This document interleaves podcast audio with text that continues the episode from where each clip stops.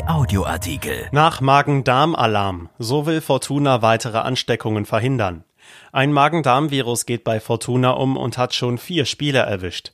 Der Verein hofft, das Problem zeitnah in den Griff zu bekommen, was für Maßnahmen der Club ergreift und wie es den erkrankten Spielern geht. Von Gianni Costa und Pascal Biedenweg. André Hoffmann sah man die Erschöpfung nach dem Topspiel gegen den Hamburger SV deutlich an. Seinen Job auf dem Feld hatte er in den vorausgegangenen 90 Minuten hervorragend gemacht. Vielleicht half ihm dabei auch, dass Simon Terodde wusste, dass Hoffmann in der Nacht zuvor von einem Magen-Darm-Virus zu längeren Aufenthalten auf der Toilette gezwungen wurde und alleine deshalb mehr Abstand suchte.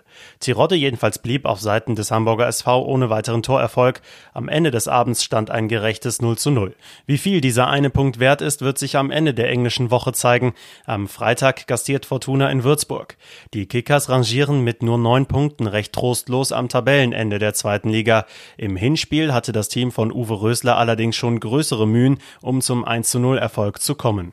Und nun begleitet den Cheftrainer die Sorge, dass es im Team nicht zu weiteren Ausfällen kommt. Ersatztorwart Raphael Wolf war der Erste, der vor drei Tagen Symptome gezeigt hatte. Es folgte Hoffmann und in der Nacht vor der Partie gegen die Norddeutschen dann auch noch Edgar Prieb und Felix Klaus. Wie sich die Spieler angesteckt haben, völlig unklar. Vorsichtshalber wurde der Kabinentrakt großflächig desinfiziert. Es soll auch ein Gespräch mit dem Caterer gegeben haben, der derzeit das Essen anliefert. Wie auch immer es dazu gekommen ist, wir sind hoffnungsvoll, dass die jungen Spieler das einigermaßen gut wegstecken können und schon bald wieder fit sind, sagt Vorstand Klaus Allofs. Das ist natürlich total unangenehm, aber wir werden auch dafür Lösungen finden, sagt er. Die medizinische Abteilung habe die zuversichtliche Prognose ausgestellt, dass die betroffenen Spieler nicht lange brauchen würden, um wieder fit zu sein. Gleichwohl ist auch Allofs nicht verborgen geblieben, dass die Ausfälle von Prieb Klaus und auch Schinter Appelkamp mindestens einer zu viel war. Das könnten wir natürlich nicht mal ebenso kompensieren. Da müssen wir dann etwas erfinderisch werden, sagt er.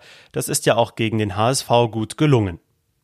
Dieser Artikel ist erschienen in der Rheinischen Post am 28. Januar 2021 und auf RP Online. RP Audioartikel. Ein Angebot von RP Plus.